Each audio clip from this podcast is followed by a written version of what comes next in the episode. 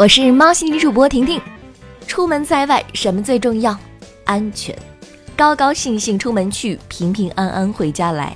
年底了，大家坐长途列车一定要注意人身财产安全。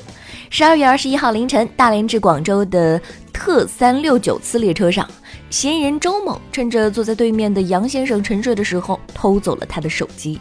得手之后，周某发现杨先生微信钱包里有三千多元的余额，周某高兴坏了，企图一箭双雕，于是呢就添加了杨先生的微信为好友。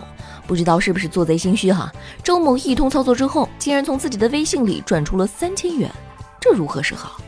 周某一下子就慌了，情急之下用脚把杨先生踢醒，并要求对方返还其误转的钱。杨先生醒来后懵了，自己的手机在背包内，怎么到对方手里？报警之后，周某就交代了事情的经过，真为小偷的智商着急，这可能是个实习小偷，第一次盗窃，没什么经验，希望不会再有下一次。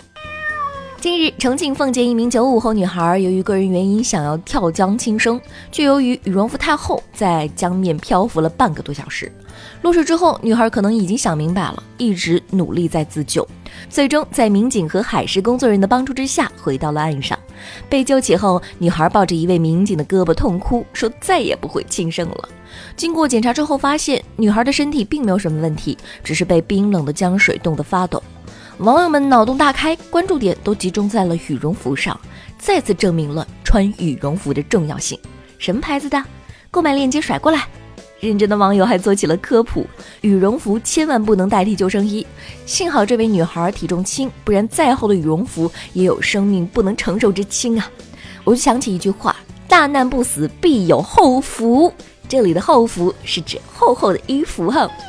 近日，浙江余姚民警邵银威收到了一个包裹，里面是一箱零食，集写有“大雪封山救我狗粮”的锦旗。他们的狗被困住了，民警纠结了一天，你说这锦旗挂还是不挂呢？还是先吃点零食吧。原来，十二月八号，两名女大学生去红山林返程遇下雪，被困山中，警方赶到后将他们救下。为表感谢，他们特意给民警寄了锦旗。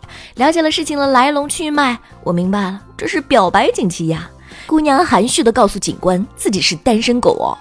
我是婷婷，今天的喵新闻就到这里，互动留言区等着你哦。